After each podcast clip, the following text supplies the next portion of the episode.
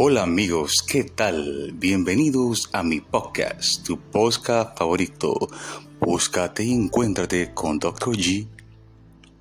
Y como les prometí antes, acá está lo más esperado por ustedes, mis fieles oyentes.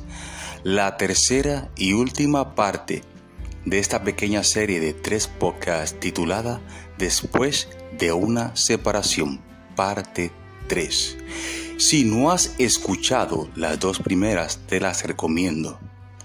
Y ya que esta tercera parte habla de lo más importante en nuestras vidas, que son los niños, los cuales son los más afectados luego de una separación.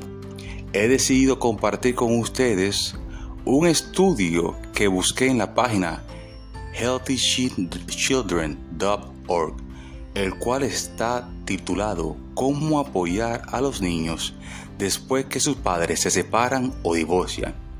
Y el mismo estudio fue realizado por los doctores Elise C. Salek y el doctor Kenneth R. Ginsburg.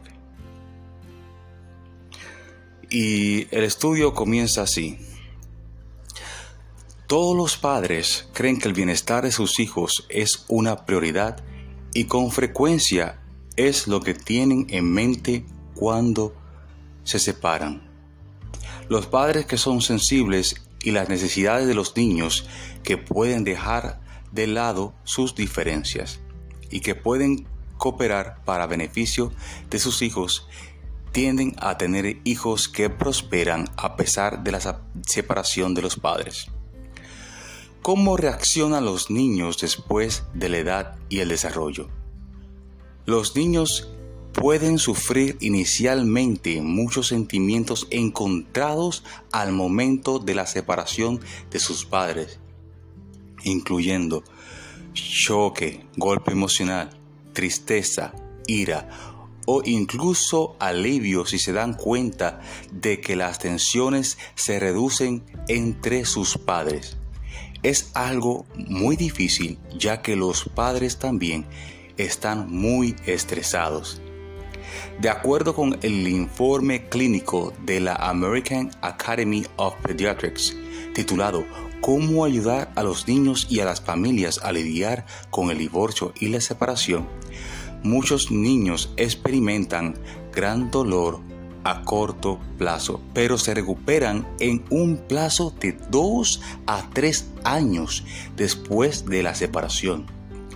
El divorcio se puede asociar con una gran variedad de problemas académicos, de comportamientos social y emocional en los niños.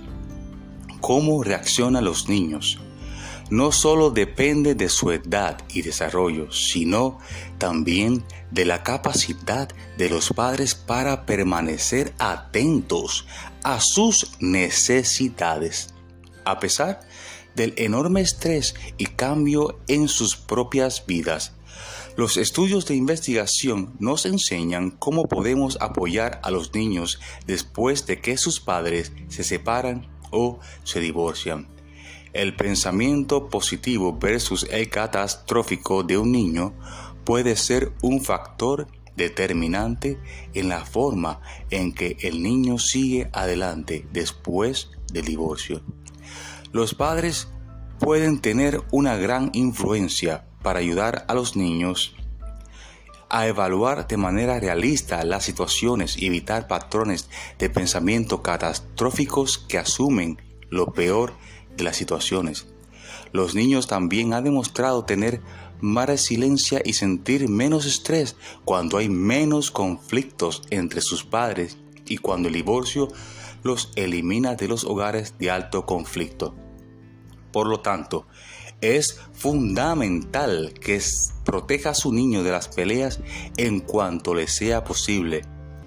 Los niños también les va mejor si los dos padres siguen participando positivamente en sus vidas, suponiendo que los dos son capaces de cuidar y proteger a sus niños. Y en particular, si el padre que no reside con el niño mantiene una relación buena y de apoyo con él. Los padres deben seguir escuchando de cerca los problemas de sus hijos proporcionando apoyo emocional, ayudándole con sus deberes cotidianos como las tareas y manteniendo las reglas y las expectativas de comportamiento. Los niños que se crían en un ambiente de cariño y con límites prosperan un enfoque estable y consistente para la crianza durante el divorcio es de suma importancia para proteger a los niños. Los niños les va mejor cuando sus padres colaboran, se comunican con frecuencia y establecen reglas consistentes en los dos hogares. En particular, la disciplina consiste de los padres ha demostrado ser importante porque establece límites claros que no varían mucho entre los dos hogares. Es muy importante que los padres apoyen en vez de minar la autoridad del otro padre. En tiempo de cambio es importante que los niños mantengan tantas rutinas como sea posible. Finalmente, los niños que tienen la habilidad de buscar y obtener apoyo de otras personas se pueden adaptar mejor a los cambios relacionados con el divorcio. Incite a sus hijos que hablen con usted, con un amigo o un adulto de confianza acerca de lo que están pasando. Indíqueles cómo obtener apoyo de los demás. Demuéstrales que usted realmente cree que pedir ayuda a los demás es un acto de valor. No todo es malo. Los padres frecuentemente se sienten culpables debido al divorcio, porque su relación ha fracasado y se preocupan por el efecto que esto tenga sobre sus hijos. Sin duda, es mejor que las familias continúen funcionando, pero cuando hay hostilidad en el hogar, no es bueno para los padres ni para los niños. Si los padres son mucho más felices separados, tendrán más tiempo para ellos y para sus hijos sin gastar tanta energía negativa peleándose entre sí. Eso fue escrito otra vez por el doctor Elise C. Salek y el doctor Kenneth R. Ginsburg. Bueno, ahí le va mi opinión sobre el tema, ¿no? Ya que estamos de acuerdo que los niños son lo más importante, y aunque el estudio dice muchas verdades, no habla de las artimañas que usan algunos padres después de una separación para lastimar a la otra persona. Por ejemplo, tengo conocidos quienes a comenzar una nueva relación, su madre lo llama a las 3 de la mañana con alguna excusa referente a los niños. También se da el caso en donde algunas madres separan por completo a los niños de los padres y no le dejan hablar con él ni verlos. Pero ojo, también existen padres irresponsables que no mantienen a sus hijos y no le dan ni para comprar un libro de la escuela o alguna cosa que necesite el niño.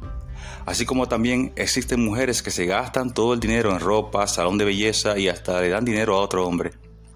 Dinero que se les envía de parte del padre y estos pequeños nunca ven el dinero. Y más bien la madre les hace creer que el padre no lo mantiene y ella es la única que busca dinero para el hogar. Todo esto me parece ridículo. Ya ustedes se separaron y no le están haciendo mal a su ex. Más bien están destrozando a la criatura que al crecer tomará su propia decisión. Ya ustedes como pareja no existen, pero sí como padres. Ya está bueno de lastimar a los niños que no tienen culpa de cualquiera que haya sido su desgracia. El niño lo necesita a los dos. El estar divorciado como pareja no indica que separen que se separen de sus hijos. Recuerdo hablar alguna vez con algún amigo al que le sacaban gran parte del cheque, pero no le dejaban ver a su hija. Qué descaro es. Así como hay mujeres que quieren que las mantenga después de separarse para gastárselo todo con otro. Y es que los hombres no somos idiotas. Y los niños crecen y ellos van a buscar a su papá o mamá en algún momento. Ellos necesitan de él o ella y ese espacio lo llenan con amor paterno o lo llenan con pandillas, drogas, sexo y alcohol. No sean estúpidos y dejen que sus hijos busquen de ese ser que también extrañan. Si no lo hacen, crecerán con odio y rencor en su corazón. Recuerden que el daño se lo, se lo creas a la criatura y no a tu ex. Estoy seguro que hay un Dios en el cielo mirando todo esto. Y recuerda una vez más que el karma existe. Eso fue todo por hoy. Los espero la próxima en mi podcast, tu podcast favorito. Búscate y encuéntrate con Dr. G. Bendiciones.